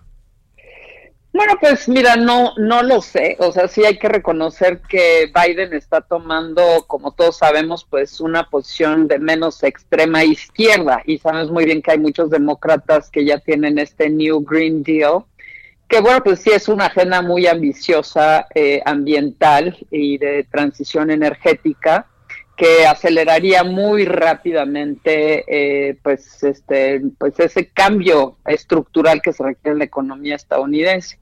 Yo creo que Biden, o sea, por una razón electoral, pero también porque uno de sus eh, grandes compromisos fue buscar maneras de no dividir tanto al país, eh, pues no creo que vaya a tomar una agenda tan extrema como la que presenta el Green New Deal. Sin embargo, sí eh, va a tomar acciones que efectivamente van a obligar, no solo a México, pero sí a México en particular, a cumplir eh, con ciertos acuerdos internacionales, en particular el Acuerdo de París, que como sabemos, pues va a ser como el número uno en la agenda este, para Biden, ya lo dijo, que inmediatamente asumiendo el poder, pues eh, va a regresar eh, a, Estados Unidos a esta mesa de negociaciones y formalmente el Acuerdo de París como tal. Tú sabes que ya nombró este, al señor Kerry como el enviado especial para el tema del cambio climático, pues ya mandando una señal clara en ese sentido. Y bueno, pues México es parte del Acuerdo de París, eh, no ha habido mucha presión por parte de Estados Unidos porque se estaba retirando el acuerdo, pero sí podemos esperar que, eh, que una administración Biden pues eh, vaya alrededor del mundo diciendo a ver cómo se están cumpliendo los acuerdos que ya se tienen. México pues ya tiene este una propuesta sobre la mesa que es esta contribución nacionalmente determinada de cómo va a reducir las emisiones de gas de efecto invernadero y se espera que a finales del próximo año en esta cumbre que se pospuso, esta cumbre climática que sabes que tiene lugar cada año, pues este, los países tienen que aumentar, no nada más decir cómo ya han ido cumpliendo sus compromisos, sino cómo van a aumentar su nivel de ambición. Ese yo sí creo que va a ser un punto nodal y en el que México pues tendrá que decir cómo está cumpliendo. Este, yo creo que hay más allá de ese otro punto que es muy importante y que eh, pues no hemos comentado suficientemente y es el hecho de que para Biden la electrificación del sector automotor es una de las herramientas más importantes que él visualiza para eh, impulsar esta transición energética. ¿Y eso qué quiere decir? Bueno, pues como sabemos, México es un país automotor, o sea, el 25% del producto manufacturero en México pues, lo genera el sector automotor y como tú muy bien sabes, pues un vehículo eléctrico tiene menos partes y México es un gran productor de partes automotrices, además de ensamblar vehículos. Entonces, esta transición eh, que eh, sí se ve que es un tema que no divide a los estadounidenses y que al contrario, o sea, sí va a ser, digamos, sí ya es una tendencia tecnológica, económica, más allá de una decisión política, este Biden el, el, invertir en la infraestructura que va a facilitar o acelerar esta electrificación, sí va a tener implicaciones importantes en México, porque obviamente, pues vamos a tener que pasar de producir estos motores de combustible fósil a este pues los motores eléctricos y eso tiene menos piezas y tiene menos partes y sí va a tener implicaciones es un proceso disruptivo no va a pasar en solo dos, tres, cuatro años, o no una sola administración de Biden, pero si se hace una inversión significativa en la infraestructura, eso va a acelerar, va a ser un catalizador muy importante. Y México, pues hasta ahora que yo lo vea, no hemos estado teniendo esa discusión. Ajá. Oye, ¿cómo van las cuestiones con Pemex? Porque además hay otra parte ahí que no necesariamente, Isabel, nos está yendo bien en esta etapa con Pemex. Las deudas, la, compra de gasolina, no, no está, quizá Pemex, a pesar del gran esfuerzo que se está haciendo, no sé si sea el esfuerzo más indicado, pero de que está haciendo un esfuerzo, se está haciendo, pues este, la pregunta que uno se hace es, eh, ¿qué tanto más, no? Claro, pues bueno, ese es otro tema, o sea, muy interesante porque ahí es lo que estamos viendo ya en el sector financiero, es que eh, pues se están haciendo, eh, se están tomando decisiones muy importantes de desinvertir de las energías fósiles. Y esto lo está tomando muy en serio el sector petrolero. Si hoy revisas la prensa cualquier día de la semana, la prensa financiera o este, el Wall Street Journal o el economista o quien quieras, vas a tener cada semana decisiones que se están tomando en las grandes petroleras en función de a diversificar sus inversiones en el sector energético. Es decir, sí, pues tienen que mantener lo que ya tienen hoy, que son las energías fósiles, es el petróleo, es el gas, pero empiezan a invertir en energías renovables. Apenas vi, no me acuerdo en qué periódico, pero hubo este así una página entera en donde las grandes petroleras españolas se están peleando por proyectos de energía renovable, ¿no? Y eh, pues los fondos de pensión hoy están diciendo, como BlackRock, por ejemplo, pues que ellos ya no van a invertir en eh, en, particular en el carbón, pero empiezan a mandar señales claras de que aún sus inversiones en el sector petrolero requieren que haya compromisos para reducir las emisiones de gas de efecto invernadero, ¿no?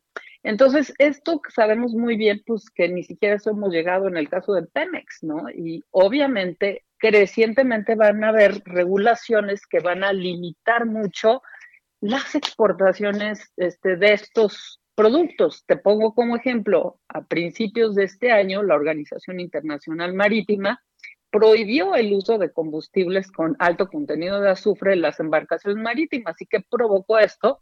Pues que obviamente se inundara el, el mercado, sobre todo en México, de combustóleo, porque eso ya no se puede exportar.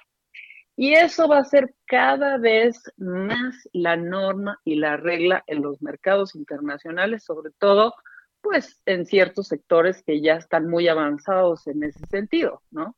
Este, también en ciertos países. Nos conviene seguir con la idea de la, eh, digamos, este, de la refinería Dos Bocas, este, o no, eh, digamos, porque entiendo que se nos va a cruzar en el camino eh, la transición, ¿no? Pues, pues efectivamente, nosotros los ambientalistas consideramos que esto no es una buena inversión de futuro. O sea, yo realmente, si tú ves, o sea, por el tema de eh, salud, por el tema económico, este, incluso nada más por el tema del precio de las energías renovables, o sea, tú dices, bueno, está bien, no vamos a dejar de la noche a la mañana ser un país petrolero, ¿no? Este, entendemos muy bien eso, pero ¿por qué no invertir en las energías renovables? Son más baratas, hacia allá va el mundo, son más competitivas y al ser más baratas, pues permiten que la industria sea más competitiva, ¿no? Sobre todo porque la industria en general se está moviendo a la electrificación y eso quiere decir que vamos a necesitar menos combustibles como tal para el transporte, para la industria y más electricidad. En ese sentido, las energías renovables pues son el futuro, y hoy las energías renovables pues ya son más baratas que el gas y eso que el gas pues está bastante barato, ¿no? Sí, sí, sí. Entonces, en México, fíjate, importamos el 90% del gas natural y eh, la mitad de eso más o menos se destina a la generación de electricidad. Bueno, hay quienes dicen, pues es que no deben ser los privados, tiene que ser el Estado. Bueno, pues que sea el Estado si quieren, pero ¿por qué no invertir en energías renovables y estar invirtiendo en los combustibles que ya ni vamos a poder vender, que están generando un impacto en la salud tremendo. Y bueno, pues si ahorita los tenemos que seguir produciendo porque es lo que tenemos, pues por lo menos que los recursos que se generan de ahí vayan orientados a esas nuevas tecnologías que van a permitir, o sea, que México mantenga la, una competitividad en el futuro y que genere los empleos que se requieren. Isabel, pues este, sigamos platicando y muchas gracias que estuviste con nosotros. Al contrario, muchas gracias a ti, Javier, como siempre, por el espacio. Gracias, al contrario, Isabel Studer, directora de Lanza Universidad de California, México. Las energías renovables, las no renovables. Ay, este, también yo le diría, el, el, el, uno de los grandes, pero grandes, grandes asuntos que le diría yo, lo coloco en el centro es, ¿nos estará conveniendo como país crear la refinería Dos Bocas? Híjole. Bueno, yo entiendo el, interés mayúsculo del, del, del, presidente en función de también de lo que vivimos en una etapa muy muy importante, sana, eh, pulcra, este, como digo, hasta alentadora en el caso de, de Pemex, pero eso ya fue, ¿eh? Eso yo le diría, eso ya fue, eso ya no puede repetirse como fenómeno, ¿eh?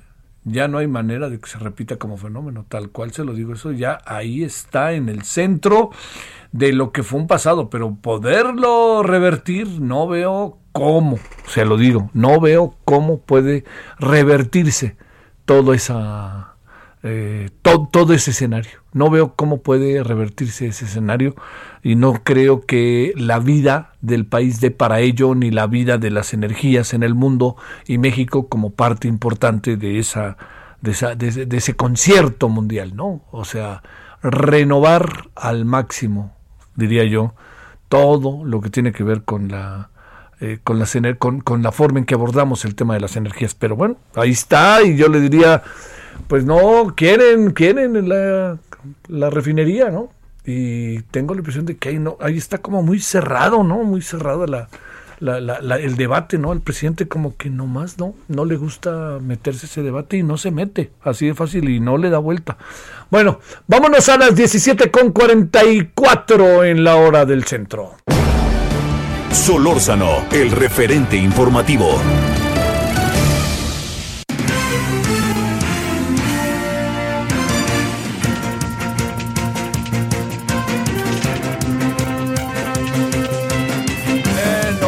A asuntos más este oh, violentos. Este fin de semana Colima fue el escenario.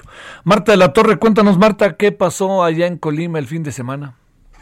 Así es, Javier, y es que diversos hechos violentos se registraron este fin de semana que derivaron en el homicidio de 15 personas aquí en el estado de Colima, en su mayoría en el municipio de Manzanillo. Y es que de acuerdo con el reporte de la Secretaría de Seguridad y Protección Ciudadana, la Fiscalía General del Estado notificó a la Federación tres homicidios dolosos el domingo, cuatro el sábado y siete el viernes pasado. Dos de estos hechos fueron homicidios múltiples, el primero registrado el viernes en Barrio 3 de barrio, del Valle de las Garzas, uno de los eh, lugares más violentos del municipio de Manzanillo, donde se han registrado la mayoría o una gran cantidad de homicidios en los últimos años. Ahí fueron asesinadas, eh, asesinados tres hombres y una mujer resultó lesionada. Según el reporte del 911, minutos después de las 8 de la noche, sujetos armados arribaron a una vivienda ahí en Barrio 3, abrieron fuego y bueno, se encontraron a las personas gravemente heridas, fallecieron en el lugar solamente la mujer fue eh, alcanzó a ser trasladada al hospital. El segundo multimicidio se registró el sábado por la tarde en el fraccionamiento Marimar en Salagua, en Salagua donde fueron acribilleros un hombre y una mujer y otra mujer también resultó lesionada. Además, el sábado se reportó la localización de dos cadáveres en el municipio de Coquimatlán.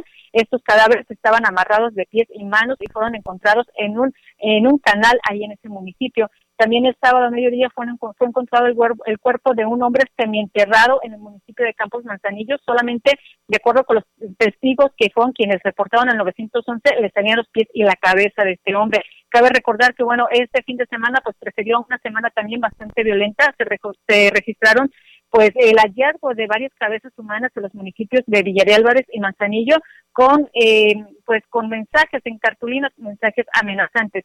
Javier, reporte. Oye Marta, todo tiene como común denominador, pregunto, la violencia, grupos de cárteles de droga, este derechos de piso, cosas de ese tipo. Así es, pareciera que se están reorganizando los grupos eh, de cárteles que, eh, pues, eh, como sabes, quieren lograr el dominio del puerto de Manzanillo, que es la joya de la corona, según Sí, han pues dicho sí. las mismas los mismos funcionarios federales. Y bueno, parece que hay esta reorganización porque sí se ha incrementado la violencia en las últimas semanas. Ya se estaba tranquilizando un poquito las cosas, pero eh, estas últimas dos semanas sí se ha registrado un incremento de la violencia, Javier. No, sale. Muchas gracias, eh, Marta. Muy buenas tardes. Gracias, buenas tardes. A ver, vámonos hasta Yucatán. Herbert Escalante, cuéntanos qué pasa allá en Mérida. Hola, ¿qué onda? Te cuento, la apicultora maya originaria de Jotachán, Campeche, Lady Pech Martín, es una de las seis personas que recibió el Premio Ambiental Goldman de 2020 por su lucha por detener la siembra de soya transgénica en la península de Yucatán. Ella es integrante del colectivo de comunidades mayas de los Chenes, quienes junto con diversas agrupaciones logró frenar el avance de la poderosa transnacional Monsanto en ese entonces, que amenazaba con contaminar el medio ambiente y acabar con las abejas. Eddie Pech y otras campesinas y campesinos mayas iniciaron en 2014 una lucha jurídica luego de que el gobierno federal autorizó la siembra piloto de soya transgénica en la península. Se ampararon esa vez argumentando violaciones a su derecho de contar con un medio ambiente sano y que no se realizaran consultas indígenas para conocer si estaban a favor o no de ese proyecto agrícola. El caso, como recordarás Javier, llegó hasta la Suprema Corte de Justicia de la Nación, en donde lograron detener a Monsanto. Además, la activista, junto con otras agrupaciones, consiguió que en 2017 el Servicio Nacional de Sanidad, Inocuidad y Calidad Agroalimentaria revoque el permiso que tenía Monsanto para cultivar soya transgénica modificada en, siete estados del país. El Premio Ambiental Goldman reconoce el esfuerzo de defensores de la naturaleza y tiene como objetivo evidenciar que los problemas ambientales son internacionales y por lo tanto requieren atención pública urgente. Un gran trabajo de más de 25 años, Javier de Lady Pech, una humilde apicultora maya, logró frenar eh, el, el, paso de esa transnacional que amenazaba el medio ambiente de Yucatán, bueno, la península de Yucatán. Bueno, eso está más que bien, ¿no? Una buena noticia. ¿Y qué, qué el gobierno lo festeja o no? O más bien somos los ciudadanos los que ponemos la mejor cara, este, Herbert. Pues hace ratito platicaba con ella y, y le, le, preguntaba, ¿no? ¿Qué, ¿Qué opina? Porque bueno, como recordarás, este esta lucha se hizo de, de estas comunidades de apicultores se realizó en el gobierno anterior de Peña Nieto y le pregunté que qué opinaba, si, si veía lo, lo, mismo con, con esta cuarta transformación, y me decía que sí, que se está repitiendo este, este mismo modelo económico, en donde no se respeta la autodeterminación de los pueblos originarios, y bueno, por eso vemos en, en la península de Yucatán que se está, ella dice, imponiendo el tren Maya, también parques eólicos y solares, las megagranjas, las megagranjas porcícolas que amenazan, que contaminan el, el subsuelo, eh, y bueno, el, el, los monocultivos, ¿no? La agroindustria, que bueno, eh, para poder cultivar eh, se necesitan muchos, muchos, este, muchos químicos que dañan el agua, la tierra y, y, y por, y por supuesto a las, las abejitas, ¿no? Entonces es lo que ella señala, que se está repitiendo el mismo modelo en donde los pueblos originarios son ignorados aquí en el sureste del país. Saludos allá hasta Yucatán, muchas gracias Herbert. Un abrazo, Javier. Vámonos ahora a Michoacán. Charbel Lucio, cuéntanos cómo estás, Charbel. ¿Qué tal, José? Buenas tardes. Comentarte que habitantes de la región de Tierra Caliente en Michoacán agredieron a personal de la Guardia Nacional, ahora en el municipio de Mújica. Este convoy que se dirigía hacia la ciudad de Apatzingán fue interceptado por un grupo de pobladores que eh, pues, tenían el rostro cubierto, portaban algunos palos. Este, eh, estos hechos fueron grabados en un video que ya se difundió en las redes sociales y ahí se observa cómo este convoy está circulando sobre una carretera rural de terracería cuando llegan eh, pues estas personas que los interceptan, los empiezan a cuestionar, los elementos explican que ellos únicamente van de paso hacia el municipio de Apatzingán, esto en el municipio de Mújica, sin embargo, eh, pues uno de los hombres encapuchados comienza a golpear eh, con un palo a la, una de las unidades oficiales. Eh, incluso un, este hombre intenta abrir la puerta trasera pues para bajar a alguno de los elementos de la Guardia Nacional y sin embargo pues ninguno de los elementos reacciona para detener esta agresión. Esta, eh, en esta misma zona de la Tierra Caliente de Michoacán el pasado jueves habitantes bloquearon al menos tres tramos carreteros en la localidad de Nueva Italia, en el municipio de Mújica y también en Lombardía, en el municipio de Gabriel Zamora. Estos bloqueos tenían por objetivo evitar el ingreso de cualquier corporación de seguridad del gobierno del Estado o de la Federación, esto pues, para evitar que se realicen operativos en esta zona y fue aparentemente eh, durante estos bloqueos que se registró esta agresión a la Guardia Nacional y también comentarte que pues esta no es la primera vez que ocurre una, un ataque a las fuerzas federales, anteriormente en Aguacana, pobladores recibieron, golpearon, desarmaron elementos de la Guardia Nacional y también en el municipio de Buenavista, eh, también eh, los pobladores corrieron a huevazos a los elementos de la Guardia Nacional que intentaban realizar operativos en esta zona eh, pues tan violenta de Michoacán. Ese es mi reporte. Sale, muchas gracias, Charbel. Buenas tardes. Oiga, digo, fue, fuimos conscientes de la noticia que nos dio Charbel. O sea, el pobladores agreden a la Guardia Nacional en Tierra Caliente, la Huacana, allá, ¿no? Por allá andaba el doctor Mireles hace algunos años. Bueno, vamos cerrando. Leti, vámonos contigo, Leticia Ríos, Aledomex, cuéntanos. Hola, ¿qué tal, Javier? Buenas tardes. Eh, Javier, pues para informarte que luego de constantes manifestaciones vecinales en contra, el Ayuntamiento de Tepozotlán suspendió temporalmente la consulta pública ciudadana sobre el plan de desarrollo urbano. El presidente municipal Ángel Supa Núñez informó que ante el repunte en el número de contagios por COVID-19 registrado en las últimas semanas, se decidió suspender esta consulta pública hasta que existan las condiciones adecuadas para llevarla a cabo. Desde el principio eh, de la consulta, diferentes sectores del pueblo mágico habían pedido su cancelación hasta que nos encontremos en el semáforo epidemiológico verde. Incluso los vecinos presentaron una demanda ante el Tribunal de Justicia Administrativa del Edomex en contra del ayuntamiento y del alcalde. La autoridad municipal ya había otorgado una ampliación previamente en el periodo de la consulta pero después de que el gobierno del Estado de México dio a conocer la restricción de algunas actividades no esenciales ante el reciente repunte en contagios, el alcalde presentó la propuesta de suspensión temporal en Cabildo que fue aprobada por unanimidad.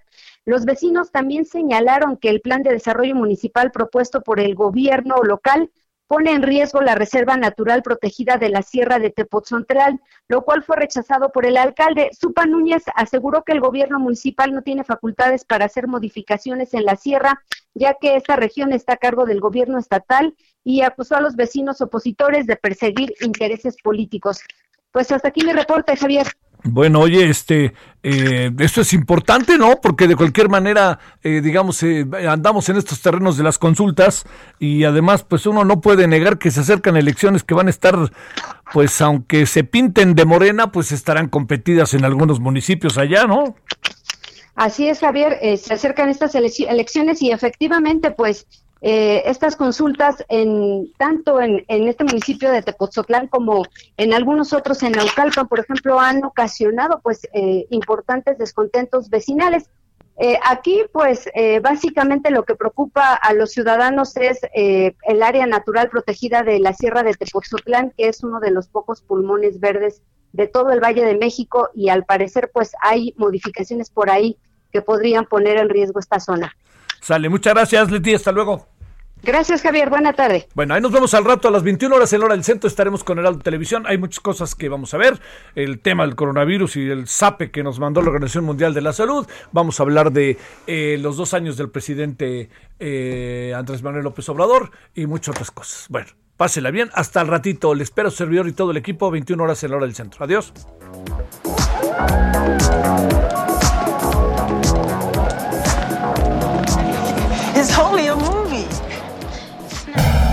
Hasta aquí, Solórzano, el referente informativo. Heraldo Radio. When you make decisions for your company, you look for the no-brainers. And if you have a lot of mailing to do, stamps.com is the ultimate no-brainer. It streamlines your processes to make your business more efficient, which makes you less busy. Mail checks, invoices, legal documents, and everything you need to keep your business running with Stamps.com. Seamlessly connect with every major marketplace and shopping cart. Schedule package pickups and see your cheapest and fastest shipping options from different carriers. With rates up to 89% off USPS and UPS rates. And with the Stamps.com mobile app, you can take care of mailing and shipping wherever you are. Make the same no-brainer decision as over 1 million other businesses with stamps.com. Sign up with code program for a 4-week trial plus free postage and a free digital scale. No long-term commitments or contracts. That's stamps.com. Code program.